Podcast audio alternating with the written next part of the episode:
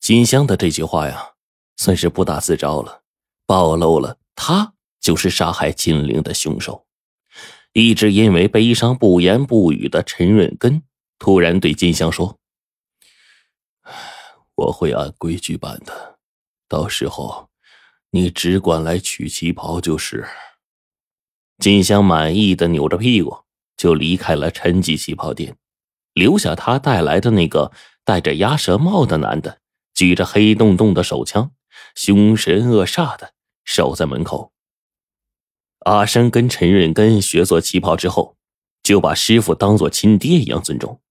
可是呢，这回他怎么也想不通，失去了金陵的师傅，还处在万分悲痛和精神恍惚之中。这于情于仇，他都不该答应立刻开工制作金香的旗袍啊！难道是师傅气昏头了，还是在这个日本女人的淫威面前屈服了呢？阿胜怨愤的质问着陈润根说：“师傅，你为什么答应那个日本女人？啊我想不通。要做要做你做。”陈润根抬起头，一脸苍白，眼睛红红的，叹了口气说：“规矩就是规矩，不管谁来做旗袍，我说的话算数。你真不想做，就离开师傅吧。”阿生想不通，师傅怎么可以放下深仇大恨不顾，还要替那个魔鬼女人做旗袍啊？他的感情无论如何也接受不了，决定离开一些日子，待师傅把那件旗袍完工之后再回来。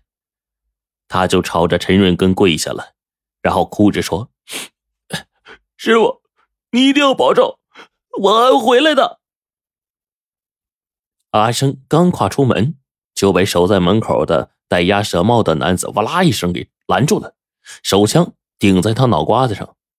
陈润根跑出去就说：“放他出去，是我让他出去备料的，不然的话，金香的旗袍做不了。”戴着鸭舌帽这男的觉得陈润根说的呀有理，只要不让陈润根出门就行，就努努嘴放行了。阿生一步三回头，看到陈润根目光冷冷的。他想不到师傅竟然一句挽留的话都没有，让他十分的伤感。当天，阿生果然没有回到陈记旗袍店，戴鸭舌帽这个守门的这男的就急了，立刻向这个金香汇报。金香气呼呼的就过来了，先是甩了他两个耳光，用日语骂了一句“蠢猪”，然后走进了殿堂，大声质问着正在聚精会神开料的陈润根：“陈师傅。”你徒弟怎么跑了？陈润根抬起头，眼睛里面充满了血丝，用嘶哑的声音说：“他怕呀，他要保命，接着出去备料的机会跑了，我也没办法。”金香是咬牙切齿的问：“缺了个人，我的旗袍怎么做？”陈润根说：“我徒弟。”就是个打下手的，干活主要是我，我会夜以继日的给你做，到时候你来取就行了。金香的鼻子嗤笑一声：“陈师傅，你是旗袍王，我是个旗袍迷，你这话哄得了别人，却哄不了我。”没有徒弟的配合，你一个人要开料、打板、做片，还要盘纽扣、镶嵌、滚边，这几十种针法、绣法，上百种盘结的方式，每一道做工都是极为精细的活儿，十分的费神。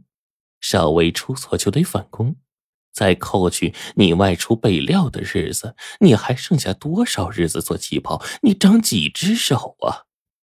陈润根沉着的回答说：“到时候你只管来拿，一个时辰也不会拖。”陈润根说到这儿，金香再生气呢也没办法，只得严厉的吩咐戴鸭舌帽这男的，无论是陈润根出去备料，还是回到殿堂做旗袍，都要紧紧的盯住，一刻不能放松。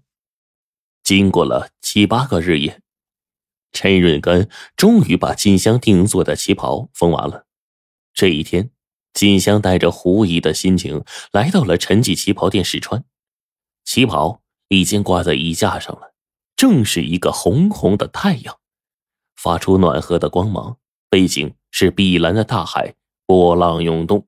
旗袍背面是富士山，山上樱花盛开，阵阵幽香。再看着荷叶双金，水珠滚动，仿佛是从池里采出来似的。高领，宽长袖，低开叉，金丝盘扣，面料是最新的杭州丝绸锦缎，一针一线都非常的考究，从上到下，从里到外，找不出一丝一毫的瑕疵。这旗袍啊，就跟他在新仙林歌舞厅看到金陵穿的一样，真是做绝了。确实是上海滩找不到第二套这样的样式。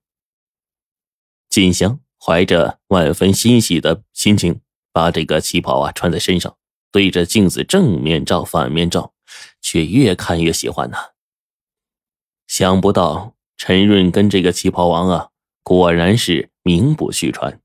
当他沉浸在明天参加舞会的快乐情境中的时候，他突然听到了一阵激烈的咳嗽声，扭头一看，陈润根正捂着胸口，又咳又喘。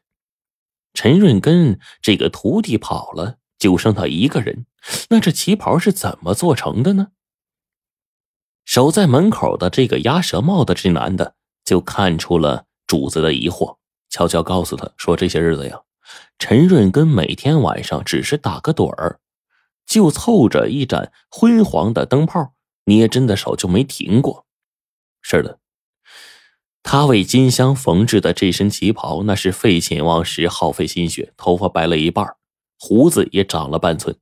金香听完，跑过去，弯下柳叶眉，笑吟吟的说：“陈师傅，你是个守信用的人，手艺又这么好，我要好好的谢谢你。”说着，纤细的手指往身后一招，殿堂外面跑进来两个日本人，其中一个拎着密码箱，打开之后，白花花耀眼的一箱子银元呢。金香就说：“陈师傅，这是你的工钱，五千块大洋。”接着，另一个人又打开了一个装饰考究的五彩石盒，里面装着一瓶酒、一只鸡、两个水晶杯子。金香打开酒瓶。一股美酒的醇香立刻充满了殿堂，他就把酒倒进了这两个水晶杯里面，一杯递给了陈润根，一杯呢举在自己的手里，他就对着陈润根说：“陈师傅，这酒是我们日本的十年陈酿米酒，这鸡呀是在富士山的山底下养的，都是我们最好的礼物。来，为了感谢。”您为我缝制的这身让我最为满意的旗袍，我先干为敬。说罢，他扬起脑袋，血红的嘴唇把一小杯酒就抿下了肚子。